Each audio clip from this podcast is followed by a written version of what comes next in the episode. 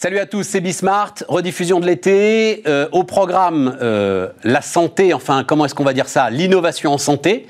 Est-ce que la France est toujours dans la course? Euh, L'innovation en finance, ou plutôt la digitalisation de la finance. Et puis, grande réflexion et discussion avec l'investisseur David Bavrez autour de la Chine. C'est parti. Et donc on démarre avec Raphaël Torjman. Bonjour Raphaël. Bonjour. Euh, ravi de vous recevoir. Donc euh, fondatrice, fondatrice de Jaito Capital, mais médecin, mais vous n'êtes pas resté médecin très longtemps parce que je voyais votre carrière. Euh, alors d'ailleurs, on le met au féminin, investisseuse. Investisseuse, oui, on peut. Médecin aussi, très important, au masculin ou au féminin, puisque bah, j'y suis restée quand même quelques années, et donc et c'est ce qui a drivé toute ma toute ma future carrière et mon intérêt pour développer à travers des investissements des des nouvelles molécules qui un jour euh, vont servir aux patients. Une spécialité L'obsession du patient. Oui, tout à fait. Euh, euh, hématologie clinique, hein, c'est-à-dire tout ce qui est les leucémies, qui est une spécialité très riche par lesquelles on a, on a d'ailleurs découvert les premières grandes découvertes dans le cancer en général, viennent des leucémies. Mais alors, c'est quoi la démarche? C'est un moment, c'est donc ça doit être particulièrement compliqué d'ailleurs comme métier, hein, que de soigner le cancer, mais à un moment on se dit, je serais peut-être en fait plus efficace en remontant en amont euh, du traitement, c'est-à-dire euh, sur les molécules, et financer la recherche pour trouver les bonnes molécules Alors c'est plus efficace ou complémentaire ou, complémentaire. d'autres moyens d'accélérer pour le patient. Toujours mon obsession. Donc euh, première partie médecin, deuxième partie chercheur avec l'Inserm. Donc pour comprendre déjà à cette époque qu'est-ce qu'il y a derrière le patient, donc en termes de cellules, de biologie, et puis et puis in fine effectivement me tourner vers l'investissement qui est une autre façon d'accélérer et je pense on espère plus efficace même si c'est indirectement Pardon Raphaël, mais parce que je pense que ceux qui euh, regardent, écoutent Bismarck sont très intéressés par les parcours. C'est passionnant les parcours et, surtout euh, bah, l'accélération, des connaissances, ça. Bref, on va tous avoir des parcours fragmentés, euh, très intéressants à raconter. C'est quoi la bascule? Qu'est-ce qui fait qu'on passe de l'hôpital à... C'est Sophie Nova Partner, c'est ça hein, Sophie Nova Partner. Grande maison de gestion quand même. Bien sûr, bien sûr. Et comment se fait la, la bascule? Alors, merci de poser cette question parce que, alors, je, je, clairement, l'intérêt pour la médecine euh, pendant mes années médicales et je pense que l'hématologie clinique est la plus belle des spécialités puisque vous avez à la fois la science, le patient, euh, de considérer de travailler en équipe, euh, vous avez le patient mais aussi très grave donc avec plein d'autres maladies. Donc c'est vraiment ce que ce que j'ai ce que j'ai beaucoup aimé. La science c'était pour comprendre derrière et pour faire une carrière hospitalo-universitaire. Au début j'étais un peu programmée comme comme certains oui. pour la PHP et puis j'ai été curieuse à l'époque donc ça fait presque 20 ans maintenant d'entendre parler de des médicaments innovants qui venaient pour la plupart, enfin à l'époque c'était 45% des médicaments innovants vendus par la Big Pharma qui venaient des petites startups. Et donc ça m'a intrigué. donc de là j'ai rencontré euh, avec ma double casquette, donc médecin-chercheur, plusieurs personnes, dont certains m'ont conseillé le capital risque et l'investissement. Et pour être honnête, je ne savais même pas ce que c'était parce que euh, voilà, en France on n'est pas éduqué pour savoir ça, en tout cas euh, il y a 20 ans. Et, de là j'ai rencontré plusieurs investisseurs, dont Sophie Nova Partners qui cherchait un médecin dans, l'équipe et j'ai rejoint directement directement cette équipe et j'ai appris le métier d'investissement. Mais j'en ai vu des virages, Raphaël, mais celui-là est quand même. Bah, sacrément Ouais, il y a, beaucoup, de parallèles, mais enfin, il en manque un, c'est le contact avec le malade. Alors, ça c'est vrai, ça c'est vrai. Surtout que moi, c'était une spécialité où il y avait beaucoup de contacts. Mais... C'est vrai. Euh, néanmoins, euh, il y a beaucoup de similitudes, c'est-à-dire de, de, faire le bon diagnostic sur les hommes, qui sont les entrepreneurs qu'on finance, qu'on accompagne. Non, mais c'est vrai. Et puis, quand vous faites, ça vous fait sourire, mais c'est ah vrai. Ah bah oui, c'est vrai, d'avoir un sens clinique. Alors, ça ne veut pas dire que je me trompe pas et qu'on se trompe pas, mais euh, non, non, un sens clinique. et puis les, les, les situations humaines et aussi apprendre à passer à l'acte. Parce que je crois qu'en tant qu'investisseur, à un moment donné, il faut investir. Il ah faut prendre des risques. Ah et on a beau. Euh, c'est un peu aussi le parallèle que je fais euh, quand on est euh, médecin de garde. On est un peu tout seul, bon, avec l'équipe paramédicale, mais on est un peu tout seul. Et c'est celui qui est de garde qui a raison, comme on dit souvent. et à un moment, voilà, faut passer à l'acte, même si, évidemment, on est aussi, aussi une équipe. Bon, s'il y a une seule personne à qui il fallait poser cette question, qui moi me passionne, et elle me passionne parce que j'arrive pas à avoir un avis, c'est vous. Puisque vous avez été, j'ai presque envie de dire, des deux côtés. Est-ce qu'il faut lever les brevets sur les vaccins, Raphaël? Cette question est absolument passionnante. J'entendais euh, ce matin que le président sud-africain, qui sait de quoi il parle, parle d'une apartheid vaccinale, d'un côté. Et d'un autre côté, j'ai Frédéric Bancel, euh, Moderna, qui dit si vous voulez que d'autres que nous, parce que ce seront d'autres que nous, soient là pour la prochaine pandémie et vous trouvent un vaccin en un an comme nous on l'a fait, alors ne faut pas lever les brevets parce que plus personne se jettera. Mmh. Je pense, qu'il y a deux choses. Il y a d'un côté comment marchent les brevets et, puis le cas spécifique hein, de, ce qui nous arrive en ce moment et d'anticiper les prochaines euh, pandémies ou autres. On aura besoin effectivement d'autres brevets. Donc déjà d'une façon générale quand même toute la toute notre business, c'est pas que ceux des investisseurs mais ceux des entrepreneurs et, et, de tous les, les, maillons de la chaîne et, les parties prenantes. Oui, repose sur des brevets. Nous c'est la matière première qui a une certaine durée de vie. Euh, pour laquelle les gens, de nouveau les, entrepreneurs, mais, mais aussi l'académique, mettent beaucoup d'efforts, beaucoup d'argent. Donc c'est comme ça que le système fonctionne. Alors, le remettre en question pour un résultat qui, je pense, ne serait pas euh, aussi bon qu'on penserait euh, pour, pour ce qui est du, Covid. Puisque, pourquoi pas aussi bon? Parce que finalement, est-ce que ça va vraiment accélérer? Il faut se rendre compte que certes, la valeur est dans les brevets pour pouvoir recopier, mais il y a beaucoup de valeur dans le savoir-faire et dans la vitesse à laquelle on veut que ces, vaccins arrivent dans les pays en voie de développement. Donc, moi, je pense que euh, un modèle... Les Sud-Africains, les Indiens disent, c'est la poule et l'œuf, c'est-à-dire, ils disent si vous ne levez pas les brevets, nous, on est prêt à mettre des centaines de millions dans l'outil de production, on y est prêt, particulièrement les Indiens qui sont les premiers fabricants du monde. Mais il faut d'abord, d'une certaine manière, qu'on ait l'assurance de pouvoir le faire. Oui, mais je, je, je pense, enfin moi c'est mon opinion, de casser le système à cause de ce, cette espèce de jurisprudence, de casser tout le système en fin de compte, parce que effectivement pour une prochaine pandémie, mais pour pour tout le business, et je parle pas que pour nous tout à notre micro échelle, je parle de, de, tout le business, parce que comment comment plus personne ne va faire des efforts ensuite. C'est pour la prochaine pandémie, c'est pour ce qui se passe par exemple sur les antibiotiques. Personne n'investit sur les antibiotiques, puisque sur les germes résistants, dans les dans, enfin les bactéries résistantes.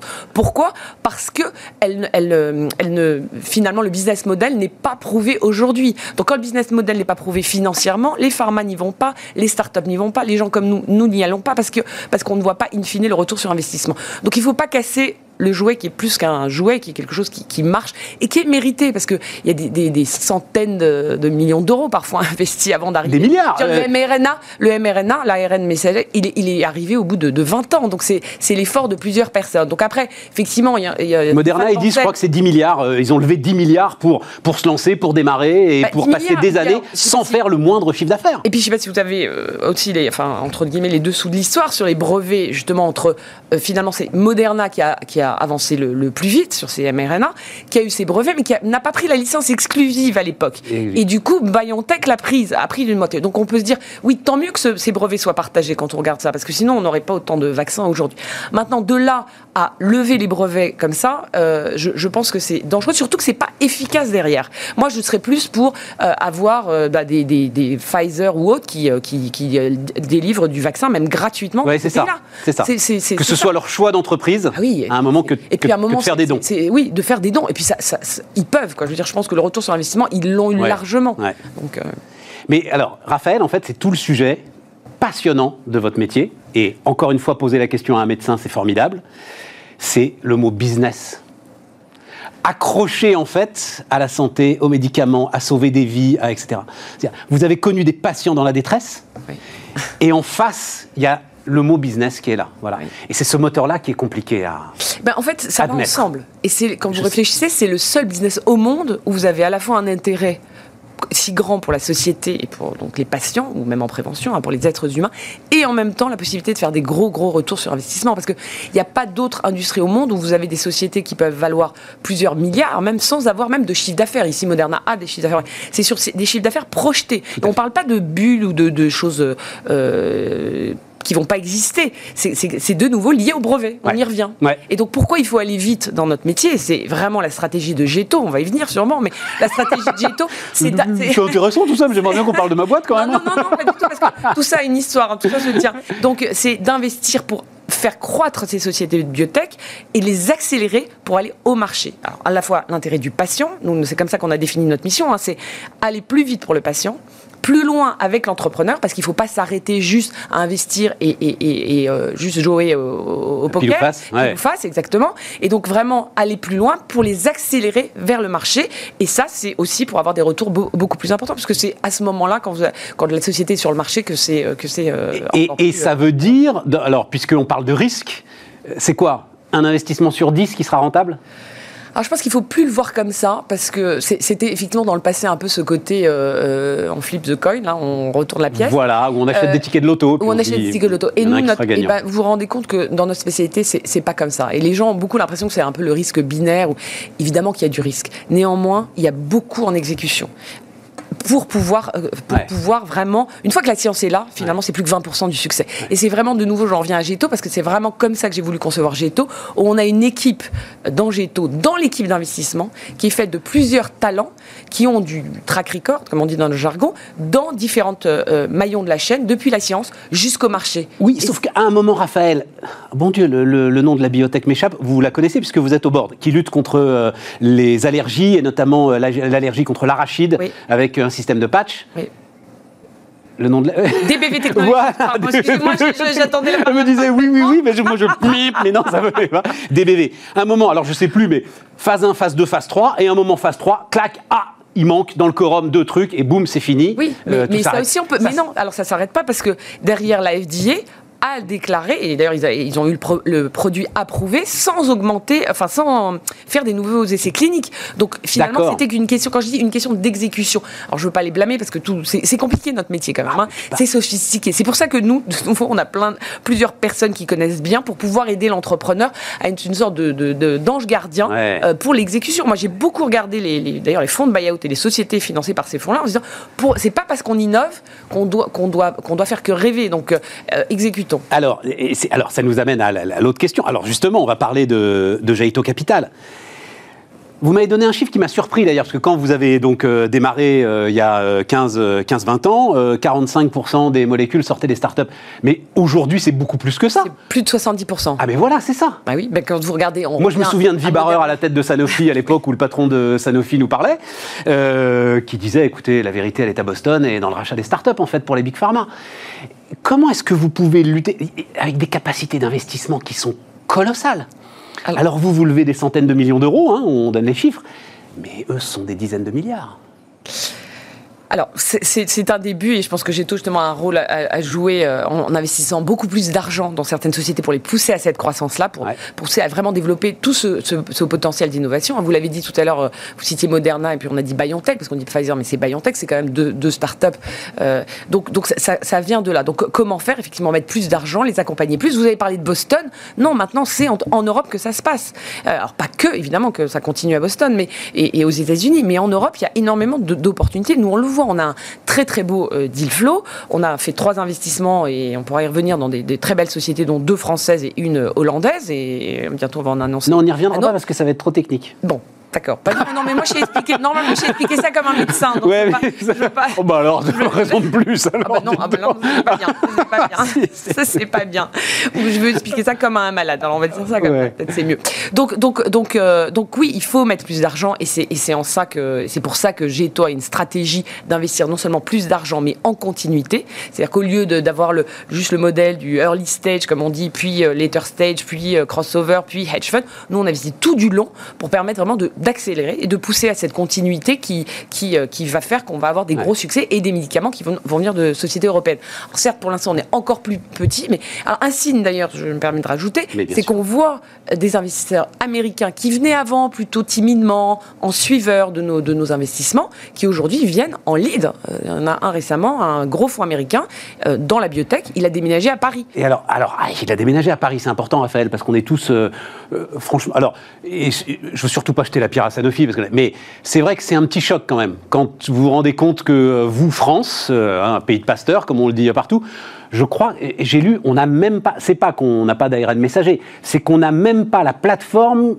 qui ferait qu'on serait capable de faire notamment le vaccin ARN messager si jamais euh, on avait le, le, brevet pour le faire. On est, on est déclassé ou on n'est pas déclassé? Non, on n'est pas déclassé. On a plein d'autres innovations, mais qui ont été effectivement sous-exploitées.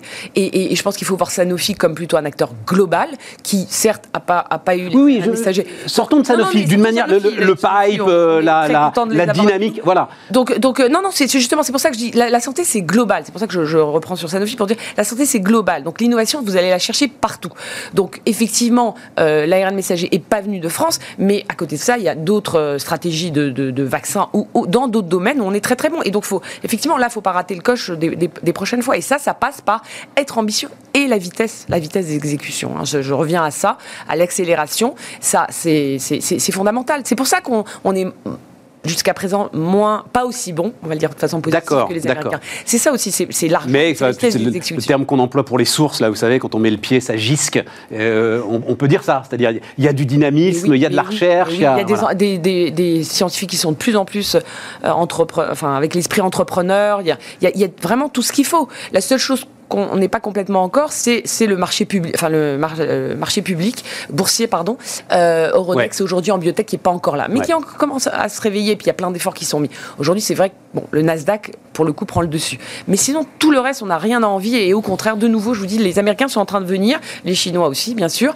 Euh, et, euh, et c'est pour ça qu'il faut qu'il y ait des fonds comme Géto et, et, d'autres d'ailleurs. Alors, il reste une minute pour l'un de vos investissements, si vous voulez. L'un des investissements. Alors, l'un des trucs qui vous fait vraiment rêver là. Alors, l'un des trucs qui fait rêver, euh, eh bien, je vais parler de, je vais parler de, enfin, les trois font rêver. Allez, il faut choisir un. Faut choisir. Alors, je vais choisir le, parce qu'on a fait, une, euh, on a fait trois investissements d'un coup là en quatre mois euh, après neuf mois de gestation euh, du, du fonds, puisqu'on a levé le fonds. J'allais dire, c'est comme les enfants, faut choisir voilà. un dans le triplé, dans le triplé, c'est le, le, le, troisième, c'est une femme, CEO qui, donc directrice générale et fondatrice, qui est une spécialiste dans le domaine des maladies rares du squelette, qui sont des maladies terribles génétiques, mais qui, qui font que les enfants ont des déformités, qui, qui, ils peuvent ne pas respirer, ils peuvent avoir des des, complications très très graves.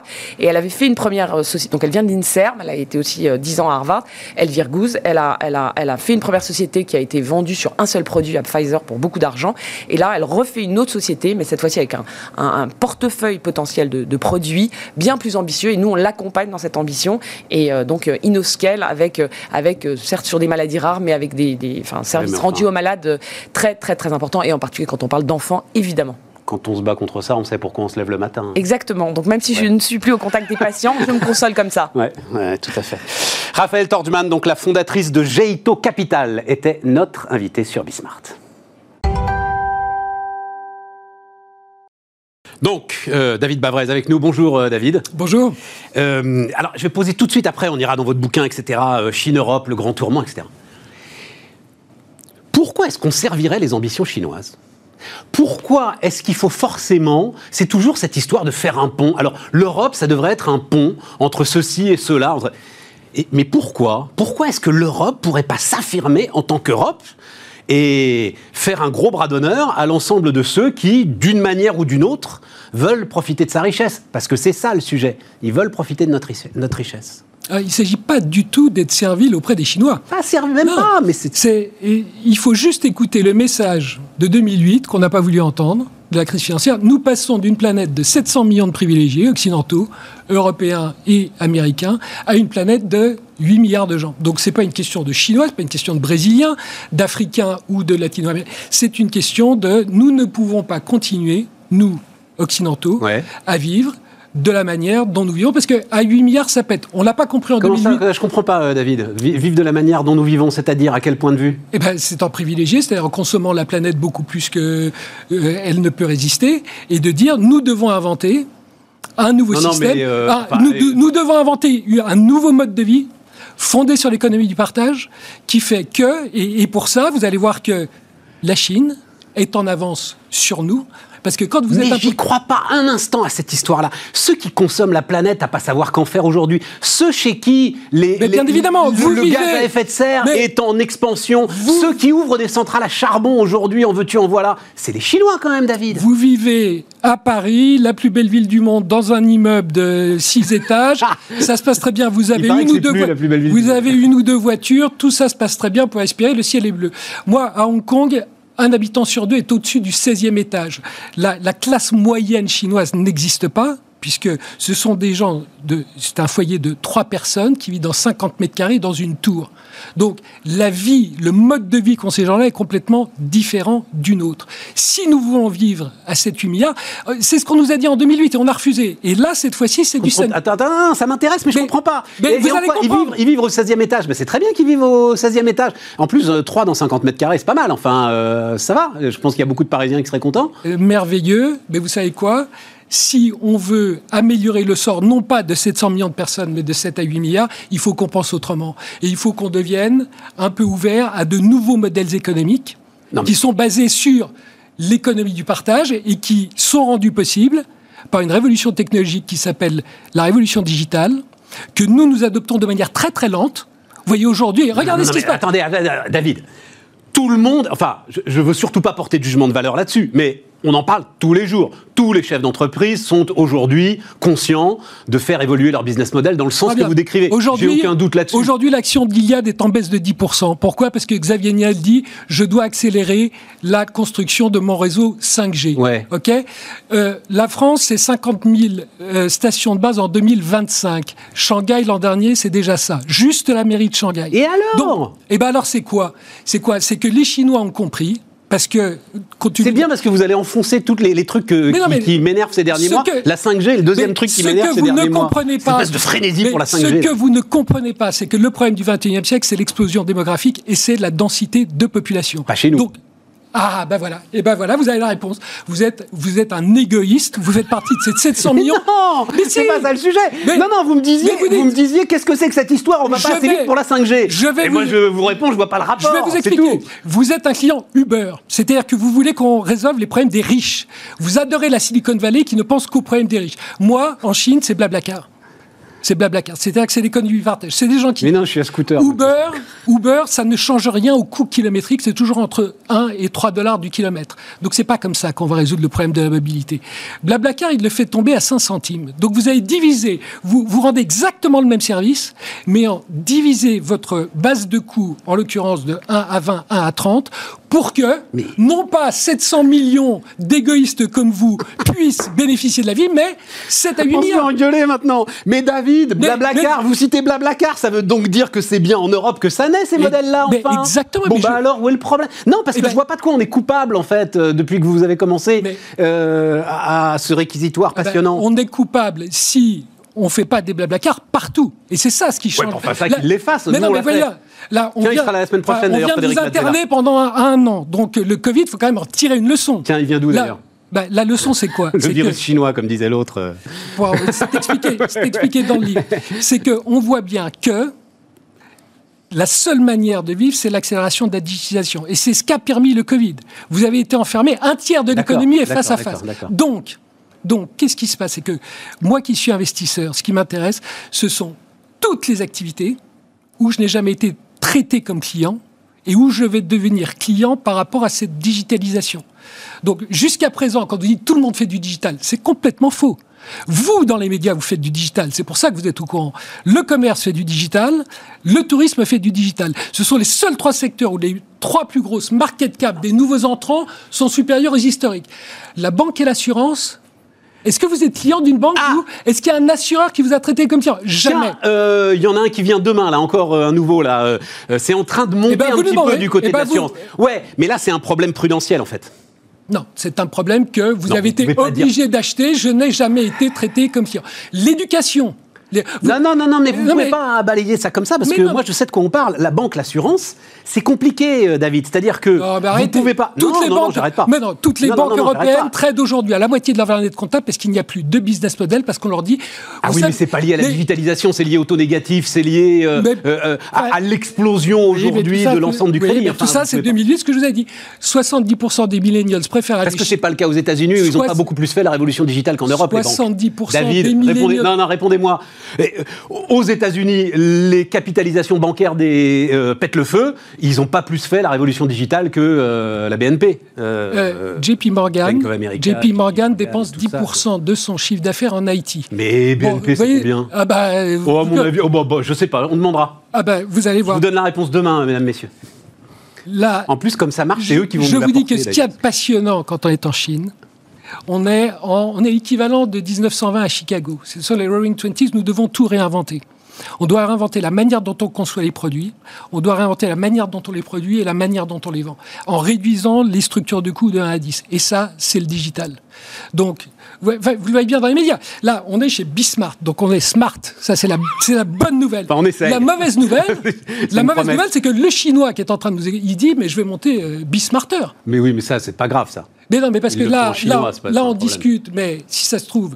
Nous, on a des barrières à l'entrée terribles, c'est la langue. Mais non, mais vos auditeurs, ils trouvent peut-être que je suis très mauvais, mais ils vont voter, ils font ça. du coup, vous savez, vous pouvez me larguer. Et puis, ceux qui trouvent que je suis génial, ils disent, mais son bouquin, je voudrais l'acheter, mais pourquoi il n'est pas en icône sur l'écran? Et je clique et ça. Ouais, attends, il va y être, il va y être. le clic qui permet sur Alipay de l'acheter Et j'ai euh, ah, oui, dit logistique qui me le livre en une demi-heure. Non, mais David, si on fait ça, moi, je veux, être, je veux une participation bénéfice. Mais, mais bien évidemment, c'est comme ça que vous avez un business model. Ah bah.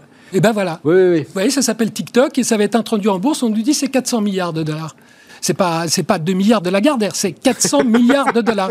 Mais ça, ça, vaut 2 milliards la Gardère encore? Non Je sais pas. Ça vaut moins que ça, non. Enfin, ça les vaut pas, ça c'est clair. Mais... Bon, mais enfin, moi je le fais à l'ancienne. Encore, il est là, le bouquin de David, dont on parle pas. Il faut quand même qu'on en parle à un moment. Non, non, c'est intéressant tout ça. Je vous trouve très, très sévère euh, avec euh, euh, les entreprises européennes. Très ah, sévère. pas parce du que tout. moi je suis au contact de ces boîtes. Elles sont toutes en train. Vous dites. parce que continuons cette discussion, elle est intéressante. bon Dieu. Est-ce que vous avez été vacciné vous avez été vacciné C'est quoi votre vaccin?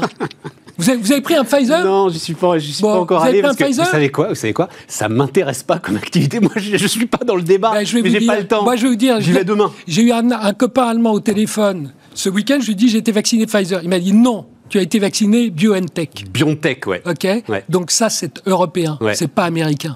Ok.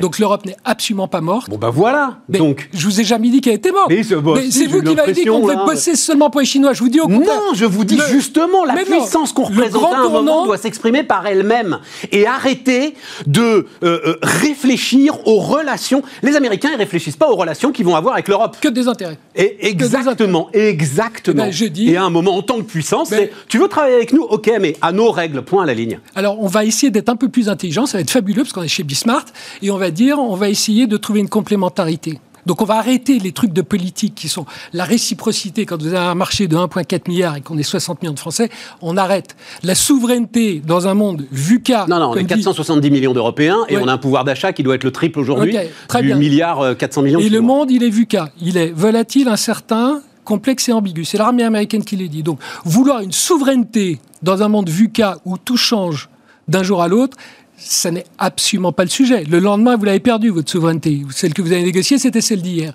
Donc, ce qu'il faut, c'est comprendre l'interdépendance et la complémentarité. Meilleur exemple que vous avez, semi-conducteurs. Vous voyez, on découvre tout d'un coup que eh ben, les, Chinois, les Asiatiques, les Chinois. Les Asiatiques, non mais c'est Samsung, c'est les KR1, ce sont les Asiatiques qui produisent. les Chinois, ils sont encore plus euh, ils ont encore plus de problèmes que nous euh, avec les semi-conducteurs. Ils travaillent parfaitement mais ils travaillent pour nous, donc euh, pour, ils fabriquent notre truc. Donc vous voyez bien que le monde d'aujourd'hui, c'est pour ça que je vous dis qu'il faut que vous arrêtiez d'être un égoïste de 700 millions de. Il faut qu'on travaille. Pourquoi vous encore une fois vous m'avez pas démontré en quoi je suis égoïste Moi je me sens pas égoïste particulièrement bah, égoïste. La trans... S'il y a aujourd'hui bah, des entreprises, alors là Biden est en train de mettre une impulsion aux États-Unis incroyable et comme les États-Unis sont les États-Unis, il commet l'erreur qu'a commise la Chine en 2008. Un plan stimulus énorme, tout à fait excessif. Phénoménal. Et eh ben, qui fait que ça va. Non, non, je parlais la, de. C'est la prochaine crise monétaire. et, et, voyez, au contraire, la Chine a compris son erreur de 2008 et cette fois-ci fait le plan stimulus minimum pour dire il n'y a plus de releveraging. Quand on a 300% de dette sur PNB, on pense un peu aux enfants et on arrête, on arrête le délire et on se met à travailler. Et c'est ça qui est extraordinaire en Chine, c'est que quand, je suis, quand vous êtes investisseur, Aujourd'hui, vous voyez que la priorité chinoise, c'est la productivité. Et pourquoi? Parce que vous avez une population qui vieillit. Donc nous, on dit c'est mauvais signe, une population qui vieillit. La Chine, de manière toujours menace en opportunité, dit... Mais ça, alors, David, euh, sérieusement, c'est pas nouveau. C'est-à-dire, ah tiens, pour le coup, on parlait de... Moi, je me souviens de Baudouin Pro, à l'époque où il dirigeait BNP Paribas, qui me faisait l'espèce de pyramide inversée de ce, que, de ce que le citoyen chinois, en fait, euh, qui avait 40 ans, c'était il y a une dizaine d'années, a sur les épaules ses parents, ses grands-parents, etc. Et, pour lui, c'était le signe que ce pays, de toute façon, allait avoir un problème structurel. C'est pour ça qu'il a besoin de nous. Vous savez, pourquoi Gucci, les ventes de Gucci cartonnent en Chine auprès des 15-25 ans? C'est que c'est leur famille. Je vous ai dit, vous m'avez dit que c'était génial de vivre au 16e étage avec des parents qui sont des grands-parents ou d'arrière-grands-parents parce qu'ils ne sont pas sur Internet. Et ces marques occidentales, notre style de vie, devient la famille virtuelle de tous ces Chinois. C'est pour ça qu'on a plein de trucs à leur apporter. David, euh, parce que quand même, euh, on a le temps sur Bismart, mais quand même, il faut un peu parler de votre bouquin. parce que, compris, oui. hein, ouais, non, non, non, non, mais un peu. Parce que, alors, euh, juste parce qu'il faut prévenir les, les, les, téléspectateurs. Euh, c'est un peu déroutant. Principe de précaution, hein, vous êtes européen, vous êtes européen. non, pas principe de précaution, c'est, j'ai pas envie qu'ils m'en veulent, m'en veuillent, enfin bref. C'est déroutant la façon dont vous choisissez d'écrire, parce que c'est une série de dialogues c'est une série de dialogues d'un Xi Jinping donc qui discute avec euh, euh, des Européens. C'est oui, c'est ça, ce sont des Européens. Hein. Un Français qui s'appelle Jean Neymar. C'est pas génial ça. Vous auriez pu être un petit peu. Enfin bon, bref. Un Français, une Italienne, un Allemand qui lui parle industrie effectivement. Mais ce qui m'a beaucoup surpris. Alors c'est très très intéressant. Vous apprendrez plein de trucs euh, divers et variés d'ailleurs parce que vous parlez de tout et c'est très bien. Mais ce qui m'a beaucoup déstabilisé, c'est que Xi Jinping vous le présentez en fait comme un gars affable, empathique, sympathique, ouvert, alors qu'à mon avis, c'est un paranoïaque, euh, fou furieux, au dernier degré, obligatoirement pour euh, occuper la position qu'il occupe. Donc c'est un peu gênant ça comme principe de base. Ben, c'est pour ça que dans la préface, je dis que c'est un roman fiction. Hein. oui, mais vraiment fiction. Donc, non, euh, parce que ce qui est intéressant, c'est pourquoi je suis obligé de recourir à la fiction quand je parle de la Chine. Si j'écris un essai traditionnel, au bout de deux pages, vous allez me demander est-ce que vous êtes pro-chinois, anti-chinois? Est-ce que vous êtes défenseur des droits de l'homme ou est-ce que vous êtes un salaud? Et, un type qui veut juste faire du pognon en Chine. Et donc, le seul moyen pour moi, on est en rivalité systémique. On est en rivalité ah, systémique. Quand même. Et donc, ce que j'ai voulu de manière. Vous, votre métier est fabuleux. Moi, je rêve d'être libre comme vous. pouvez être subjectif. On vous paye pour être subjectif. Euh, moi, mon métier d'investisseur, je suis obligé d'être objectif.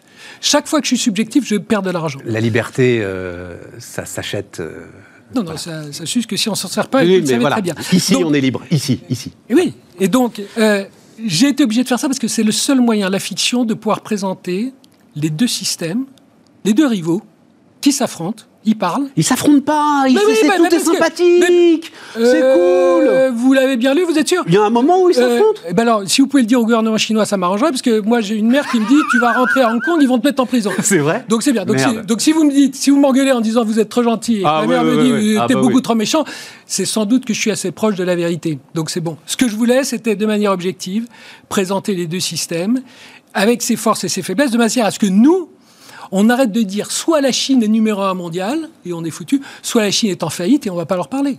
Il y, a, une vérité entre les deux. Mais est-ce que cette, alors c'est ça la, vraie question que je me posais en lisant le bouquin. Ce Xi Jinping donc que vous représentez euh, empathique, avenant, curieux, euh, est-ce qu'ils sont, eh, en fait, est-ce que c'est leur démarche? Est-ce qu'aujourd'hui le pouvoir chinois est empathique, avenant et curieux à savoir ce qui peut fonctionner entre l'Europe et la Chine? Alors, il n'y a jamais une Chine. Hein. Il y en a. C'est pour ça que je vous parle du pouvoir. Il y en a minimum deux, et il y en a beaucoup, beaucoup plus. Combien Et là, en l'occurrence, qui sont à la tête par exemple, prenons le, grand débat aujourd'hui à l'intérieur de la Chine. Hein. C'est que vous avez la moitié des dirigeants qui disent le pays est fermé depuis un an.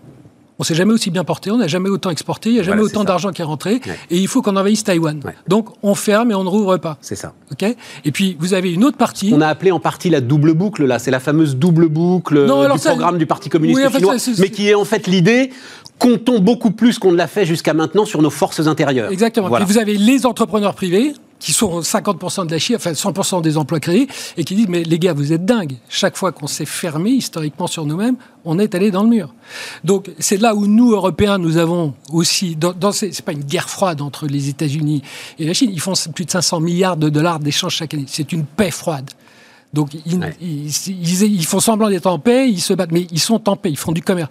Nous, nous avons un rôle à jouer. Enfin, soit on disparaît de la carte, parce que aussi bien Américains que Chinois vont nous voyer, soit on dit aux Chinois, on, va, on, va, vous aider. On, on dit à cette moitié de Chine qui veut rester ouverte, on dit mais, mais on va vous aider. Et c'est pas pour vous faire plaisir, c'est qu'on a aussi un intérêt à y trouver, puisque cette complémentarité, on va faire en sorte qu'elle nous bénéficie. Enfin, vous prenez, euh, euh, invitez ici les patrons de Kering, LVMH, Pernod, L'Oréal, Biomérieux, GC Deco, Air Liquide, tous, SEB, que des sociétés à capitaux familiaux. Et allez leur dire que il faut qu'ils arrêtent de faire du business en Chine. Mais j'ai jamais dit ça, moi. Ben, et ben voilà, ben donc voyez qu'il faut, voyez qu'il faut qu'on continue à bosser ensemble. Mais bien sûr, mais, on n'a pas à passer entre leurs fourches codines. C'est ça le sujet. Mais c'est justement l'opportunité. C'est pour ça qu'il y a un tournant. C'est pour ça que mon livre s'appelle Le Grand Tournant.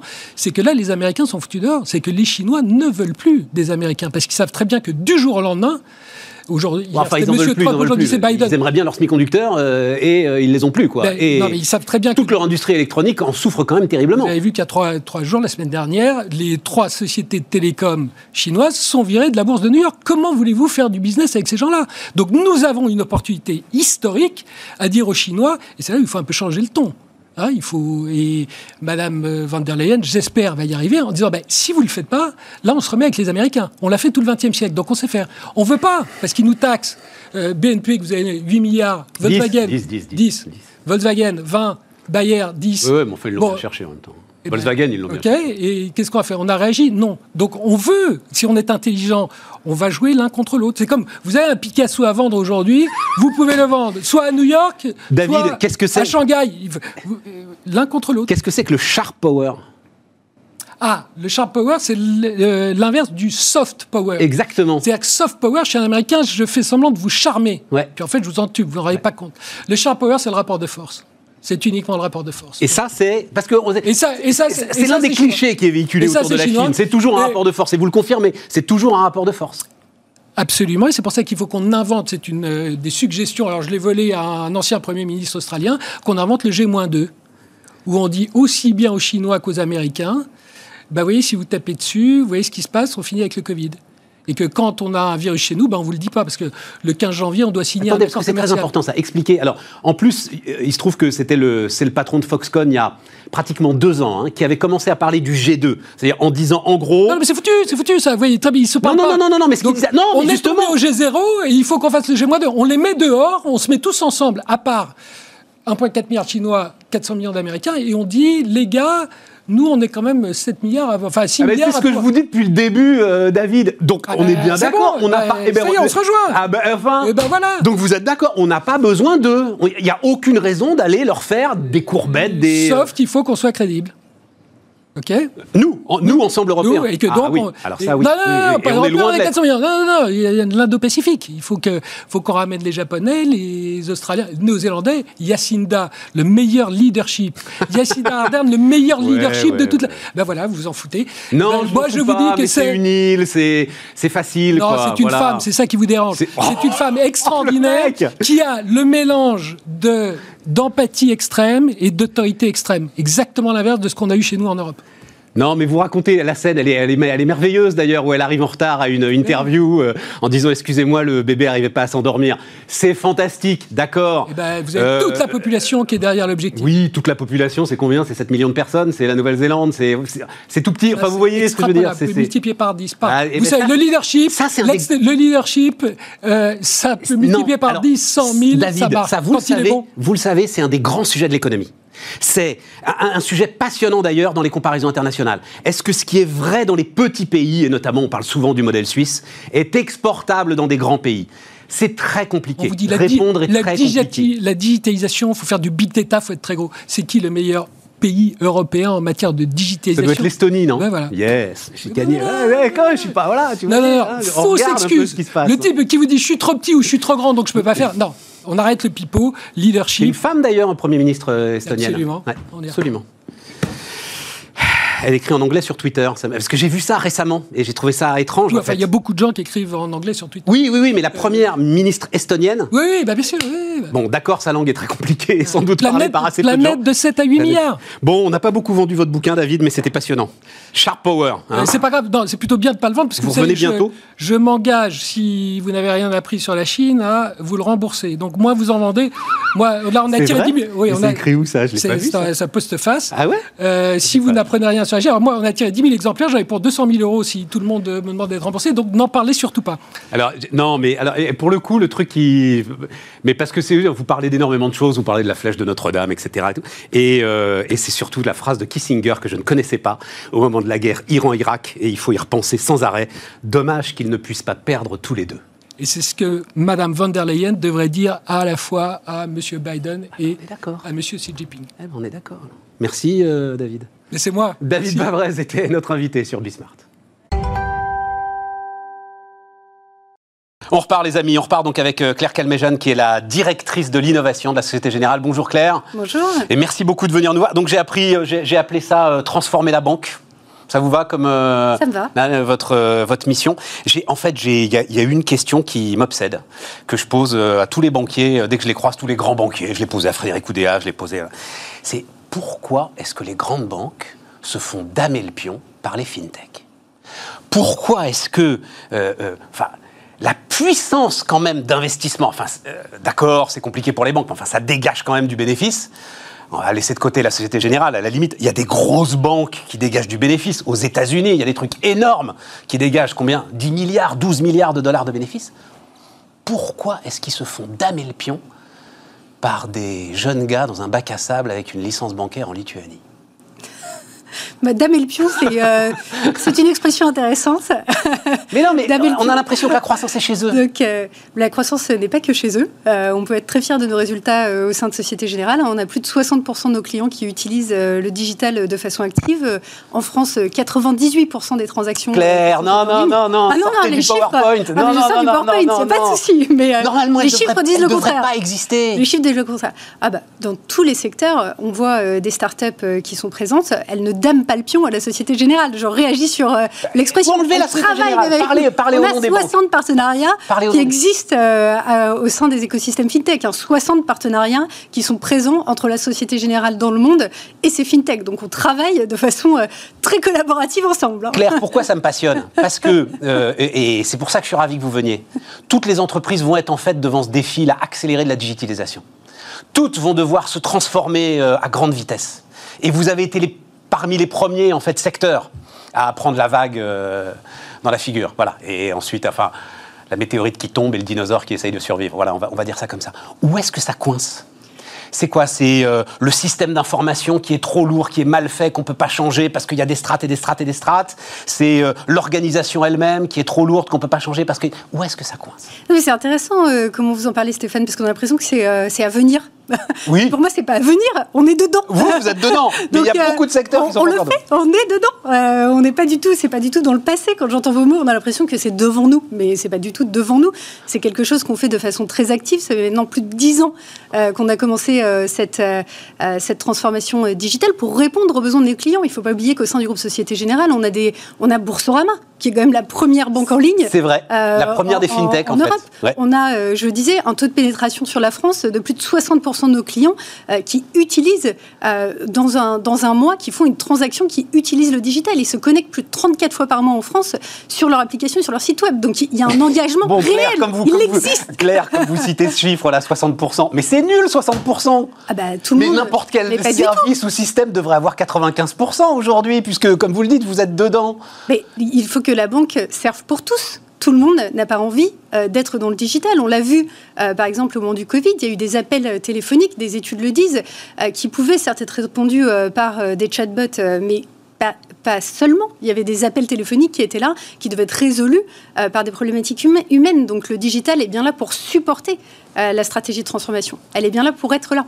Et donc, je ne suis pas d'accord avec le Damien Pion et je ne suis pas d'accord avec le fait que euh, c'est à venir. Je pense qu'on est en plein dedans. Société Générale euh, a notamment accéléré sa stratégie d'acquisition. je suis sûr qu'on va en parler. Yes. a fait cinq acquisitions de très belles startups, de fondateurs qui travaillent avec nous. Et juste pour dire à quel point on n'est pas dans le passé, quand on a racheté Fiduceo en 2015, il faut savoir que les fondateurs de Fiduceo sont toujours au sein de Société Générale. Ils sont toujours. C'est vrai ça? euh, Oui, tout à fait. Donc, je connais pas Fiduceo. Ils font quoi, euh, Fiduceo Alors, Fiduceo était une plateforme de ce qu'on appelle euh, PFM, donc gestion des finances personnelles, qui permet notamment, quand vous allez sur votre compte Société Générale ou Boursorama, en fait, d'intégrer sur le digital vos autres comptes bancaires et de pouvoir comme ça avoir une vision 360 de tout ce qui se passe. Et aussi fait de la gestion documentaire, sur la gestion des factures que vous pouvez isoler. ça, par exemple, vous ne pouvez pas le faire en interne? On peut tout faire en interne, mais euh, quand mm. on regarde la compétition euh, technologique, même eux euh, ne font pas tout en interne. Oui, c'est ça. Et il y a une forme de course de vitesse qui fait qu'à un moment, il vaut mieux racheter que. Je vais vous raconter une petite histoire, Claire, parce que c'était quand même. Je découvre Shine. Donc, on va parler de Shine. Hein, Je découvre Shine à la naissance de Shine, parce qu'il se trouve que moi, je suis. J'étais à l'époque tout petit entrepreneur indépendant, et je pestais contre la Société Générale, mais peu importe, l'eau a coulé sous les ponts, sur les tarifs de leur banque pour les pros. Je trouvais ça incroyable qu'on me prenne autant d'argent pour vraiment un compte sur lequel il ne se passait pas grand-chose. Et Shine débarque. Et je me dis, mais, ils vont réagir, c'est pas possible, ils vont faire le truc eux-mêmes, ils vont faire le, truc pour les pros, pour les indépendants, qui marche bien. Non, on peut pas. Vous rachetez Shine, en fait. Bah, on fait, alors déjà, je suis désolée de cette expérience. Non, euh, heureusement pour nous, on est quand même euh, un des leaders sur le marché des professionnels, donc j'espère qu'on arrive quand même à, à, à servir nos clients. On s'en était parlé à livre ouvert à l'époque, c'était il y a plusieurs années, donc il n'y a aucun problème. mais donc, se pose la question effectivement de quelles sont les bonnes stratégies. Donc, on peut effectivement digitaliser euh, le parcours client euh, du professionnel. Mais Shine, c'est beaucoup plus que ça. Shine, c'est beaucoup plus que la digitalisation d'un parcours client. Shine, l'éthos euh, de Nicolas et de Raphaël n'est pas du tout Donc, à la les deux fondateurs. d'offrir, qui sont les deux fondateurs, n'est pas d'offrir un service bancaire. Il est d'accompagner vraiment la création pour des indépendants de leurs entreprises et de les accompagner. Donc on va trouver aussi bien un service finalement d'accompagnement qui va jusqu'à votre numéro SIRET, déposer votre entreprise, tous les services qui vont autour de cette finalement première création à vos services bancaires, aux services après de gestion de comptabilité euh, qu'ils vont euh, pouvoir euh, vous offrir, à même leur partenariat avec SumUp qu'ils ont aujourd'hui, donc le petit boîtier qui vous permet, si vous êtes marchand, de pouvoir quelque part passer votre carte et puis payer très simplement, que vous soyez en ligne ou que vous soyez en physique. Donc ils ont tout un écosystème de services qui vont bien au-delà du service bancaire. Et c'est aussi ça, la valeur de Shine. Et aujourd'hui d'ailleurs, on n'a pas cherché à intégrer Shine au sein de Société Générale. On a à la fois continué à supporter le développement de Shine, qui en fait est, une plateforme, un petit peu comme les plateformes, alors toutes petites, mais comme les plateformes qu'on a pu voir euh, Uber, Amazon, qui finalement offrent ces services, ça va pouvoir consommer des services financiers que nous, on va produire et distribuer, tels que le crédit à travers euh, la plateforme de Shine. Et en parallèle de ça, bah, puisqu'on a fait l'acquisition de Shine, qu'on pense qu'il y a un business model euh, qui se développe, qui est robuste, et d'ailleurs les derniers mois l'ont confirmé, on va en profiter pour digitaliser euh, notre parcours client et offrir euh, cette expérience à notre clientèle professionnelle. Donc en fait, vous injectez un peu de shine dans le. C'est ça un peu la mécanique vous injectez un peu de ce qui fait leur force dans l'ensemble euh, du de l'écosystème digital de la Société Générale. Ah, c'est la promesse et je pense que c'est pour ça qu'on garde nos fondateurs et que ce soit Eric Lassu et Xavier Labouret avec Trésor ou que ce soit Nico Hélard et Raphaël avec Shane. Je pense que les acquisitions qui fonctionnent bien, bien elles ne sont pas basées sur euh, une start-up qu'on intègre euh, au sein d'un grand groupe. Il faut se rappeler, Société Générale, hein, c'est 138 000 collaborateurs à travers le monde, 62 pays. Bon, euh, la start-up, même si c'est plus des start-up, il faut être honnête. Hein, au moment où on a fait la chia de, de, Trésor, ils sont 35, mais aujourd'hui, ils sont 130. Ils sont à deux pas avenue de Wagram. Ils viennent de Trésor, parce que Trésor, on est dans le back-office de la banque, là. Tout à fait. Alors, racontez-moi, Trésor. Parce que Trésor, mais je me gourre pas. Trésor, c'est quand même ce qui permet aussi aux fintech, alors on peut les citer, les Revolut, les N26, etc., de pouvoir, euh, en fait, euh, opérer comme des banques alors qu'elles n'en sont pas vraiment. Je résume bien le truc à peu près. Tout à fait. tout à fait. Donc, euh, typiquement, Shine tourne sur Trésor aujourd'hui euh, et va demander euh, sa, licence euh, d'établissement de paiement pour grandir. C'est la logique, une fois qu'on a... Voilà, ils ont aujourd'hui plus de 80 000 clients, ils grandissent, donc effectivement, ils vont s'équiper avec plus de connaissances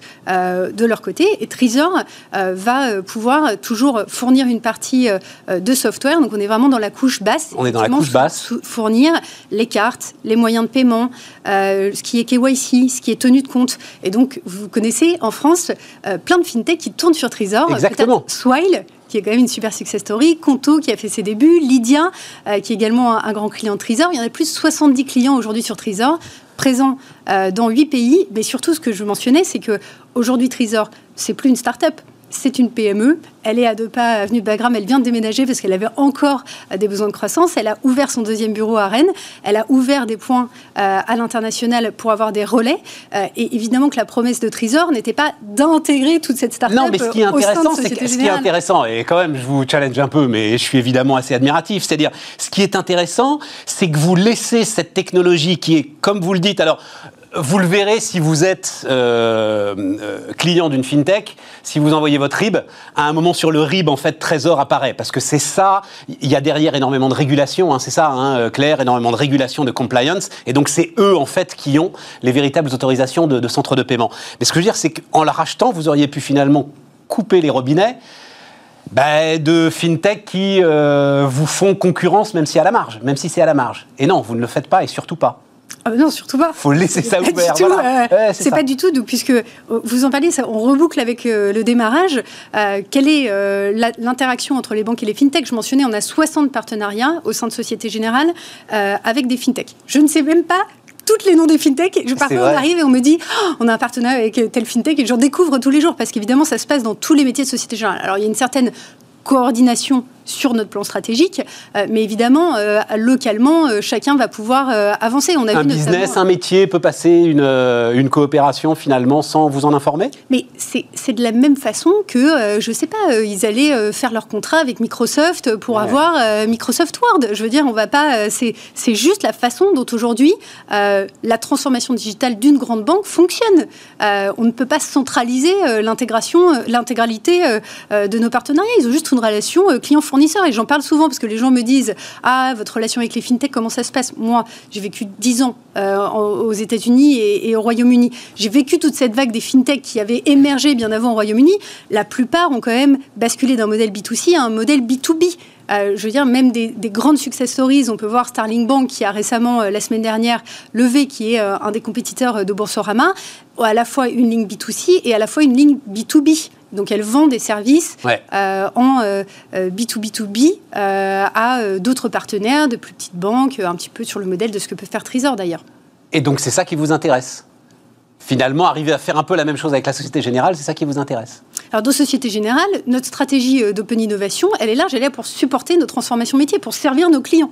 C'est vraiment servir nos clients, servir l'efficacité opérationnelle et servir les composantes responsables. donc c'est ça l'open banking la banque ouverte. La banque ouverte, la banque C'est quoi la banque ouverte, l'open banking La banque ouverte, elle passe. Euh, en fait, ce qui se passe, c'est qu'il y a un mouvement de fonds euh, dans, euh, dans les services financiers qui va, qui encourage une partie de dérégulation qui est passée par une réglementation qui s'appelle PSD2.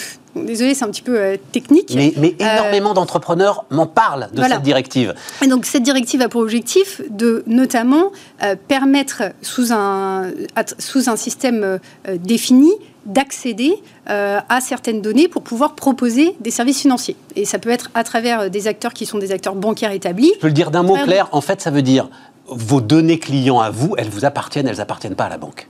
Mais elles ont toujours appartenu aux clients. Elles ont toujours oui, Mais là, la banque est tenue de les ouvrir, d'ouvrir, alors ça s'appelle ces API, pour qu'il y ait des relations, si vous, évidemment, vous êtes d'accord avec ça, pour qu'il y ait des relations avec l'ensemble de ceux qui, effectivement, peuvent apporter des services. Je vous laisse continuer. Non, tout à fait. Non, mais euh, je n'ai rien de plus à Et donc, c'est ça la banque ouverte, alors? La, banque ouverte, elle permet effectivement euh, d'avoir, euh, de, voir de nouveaux business models émerger qui peuvent effectivement s'appuyer là-dessus. Alors attention parce que on est évidemment la banque est très très euh, vigilante sur la protection des données personnelles, euh, leur localisation euh, et notamment pour nos clients dans toutes les géographies en respect de ce qu'ils souhaitent. Et ça, c'est un des grands avantages bah, d'établissements financiers qui sont déjà là depuis plusieurs années et qui sont régulés on peut observer qu'au UK, il y a même eu un, la façon dont ils l'ont fait, c'est qu'ils ont mis un, organisme en place qui s'appelle l'Open Banking euh, Authority Authority, oui d'ailleurs, qui permet euh, vraiment de flécher le parcours euh, en mettant des règles d'accès qui sont très qui sont très robustes, notamment en matière de sécurité et de gestion des données. Ah. En France, on a, on a, on a passé la, réglementation européenne PSD2, on n'a pas été jusqu'à monter ce type d'entité régulatoire. Quand, relation client, sécurité, transformation de l'organisation, c'est quoi la priorité de Claire Calmejane? Le client. Entre ces trois éléments, la relation client. La relation client est au et centre. Tout le reste est soumis en fait à, la relation client. Mais c'est intéressant parce que quand on parlait des, business models tels que Shine, c'est des plateformes digitales qui sont conçues sur l'expérience client. Une autre dont on a fait l'acquisition, un Rizocar, qui aujourd'hui est encore plus une start-up qui fait 150 vente en ligne de voitures d'occasion. Voilà, vente en ligne de voitures d'occasion, qui est maintenant un des leaders, une de nos pépites françaises, qui a rejoint le groupe Société Générale. Là, il faut juste expliquer, mais d'un mot, que Société Générale comme BNP d'ailleurs ont des parcs de leasing très très importants et que donc l'activité automobile est une part très importante de l'activité bancaire. Exactement. Et donc, euh, on a pu, euh, on, a, on, enfin, on, travaillait déjà avec Laurent et Vincent, euh, qui sont les fondateurs depuis un certain temps, puisqu'on avait déjà pris une part minoritaire au capital, de par ce que vous mentionnez, nos métiers et quelque part ce que eux faisaient, puisqu'ils agrègent à travers l'Europe les offres possibles sur les véhicules d'occasion. Et en se développant, ils ont bien vu qu'il fallait fournir une composante autour des services financiers qui n'était pas nécessairement une expertise qu'ils avaient chez eux. Et donc, c'est de cette façon-là que s'est fait le rapprochement mais encore une fois, pour co-construire un monde dans lequel eux ont tout pensé pour le client en expérience digitale. Aujourd'hui, ils ont plus de 2 millions de visiteurs uniques par mois. 2 millions de visiteurs uniques par mois. c'est énorme Oui, mais pour des voitures Mais parce que les gens veulent acheter des voitures Les gens veulent acheter des voitures, et vous, vous voulez leur procurer le financement qui va bien, y compris pour des voitures d'occasion, ce qui, euh, j'imagine, est toujours un peu plus compliqué à financer. C'est ça le sujet, euh, Claire Pas, pas mais... plus compliqué, mais qui était déjà dans notre cœur de métier et qu'on euh, qu'on s'est trouvé naturellement à faire avec un partenaire comme Rizocar, puisque lui avait vraiment déployé une interface client, cette expérience qui est là, qui encore une fois ne se limite pas à un produit financier. On est bien en train de parler dans nos acquisitions de quelque chose qui va un petit peu au-delà dans l'expérience client. Et c'est vraiment ça la complémentarité avec nos modèles. Parce que sinon, on a évidemment la marque CGI euh, en France. D'ailleurs, euh, il faut savoir, hein, le partenariat entre Rizocar, il est directement fait avec CGI. Alors CGI, c'est du financement, Qui fait du hein. financement, justement, de voitures d'occasion. Non, mais c'est important parce qu'il est pas... On n'a pas racheté Rizocar dans le groupe Société Générale, à mon niveau, dans la direction de l'innovation. Tout à fait. On l'a vraiment fait avec le métier, dans le métier, en disant, OK, on a vraiment un élément de synergie qui est possible ici. L'intelligence artificielle, il nous reste euh, une cinquante. Donc c'est la question où vous, je suis sûr vous pouvez y parler, passer trois heures. Il faut tout concentrer en une cinquante. C'est un nouvel horizon pour vous. Euh, enfin, ça va être un bouleversement dans les pratiques bancaires. Comment est-ce que vous regardez euh, ce qui peut arriver? J'adore venir vous voir parce qu'on a toujours l'impression que c'est devant nous. ah ben là, l'intelligence artificielle, on est, dedans. nous. Mais non, pas du tout. Pas du tout, on n'est pas du tout. Ça fait déjà deux ans qu'on sponsorise AI for Finance qui a lieu à la Bourse de Paris. Euh, et euh, aujourd'hui, nous, nous avons plus de 80 cas d'usage en production. Mais des vrais cas, parce que. Des cas d'usage industriels. On vend des trucs qui sont en fait de la robotisation, du machine learning. On, dit que c'est de l'AI, mais. Pardon, je vous ai... Non, non, non, non, pardon, pardon, allez-y, allez-y, allez-y. Non, non, mais on, a un cas d'usage, notamment par exemple sur la gestion de la fraude, qui est en production depuis 4 ans, qui utilise de l'IA du machine learning. Et d'ailleurs, on est en conversation avec Trisor pour le mettre euh, chez Trisor. Donc, c'est des volumes industriels. Euh, on est vraiment, euh, on avait justement une présentation la semaine dernière au conseil d'administration sur la défense dans nos activités de marché du Pinel de Change, justement parce que les nouveaux entrants arrivent et peuvent prendre un certain bout du gâteau. Et donc, nous, on réagit et c'est quelque chose qui s'est passé déjà il y a plus de 18 mois. Euh, on fait euh, de l'octroi de crédit avec du, machine euh, learning où on optimise la façon dont on va faire le scoring pour pouvoir prêter au mieux, le plus rapidement, le time to, on mesure le time to cash, le time to yes pour nos clients, pour offrir le meilleur service possible. On n'est pas dans la science-fiction. Hein. Moi, quand je vais voir, je vais souvent sur le terrain parce que c'est la meilleure façon de gagner de l'insight sur les bons éléments de la transformation. les gens ne me disent pas c'est de l'IA, ils me disent mais merci et on en veut plus. c'est ça. C'est ça le truc en fait. voilà. On en revient le service du client finalement. Euh, et, c'est tout pour vous. Et vous, voilà. Et vous, votre boulot, c'est de vous débrouiller pour que ça marche du mieux possible. Ah, c'est intégré dans la stratégie euh, du groupe de Société Générale. Et vous le savez, mon poste a été créé il y a deux ans et demi auprès de la direction générale, puisque le digital, euh, évidemment, avec la responsabilité, est un des enjeux majeurs des dix prochaines années. Merci Claire. Donc, des dix prochaines années, c'est devant nous quand même, un petit peu. Claire Calmejane, donc la directrice de l'innovation de Société Générale, était notre invitée sur Bismart.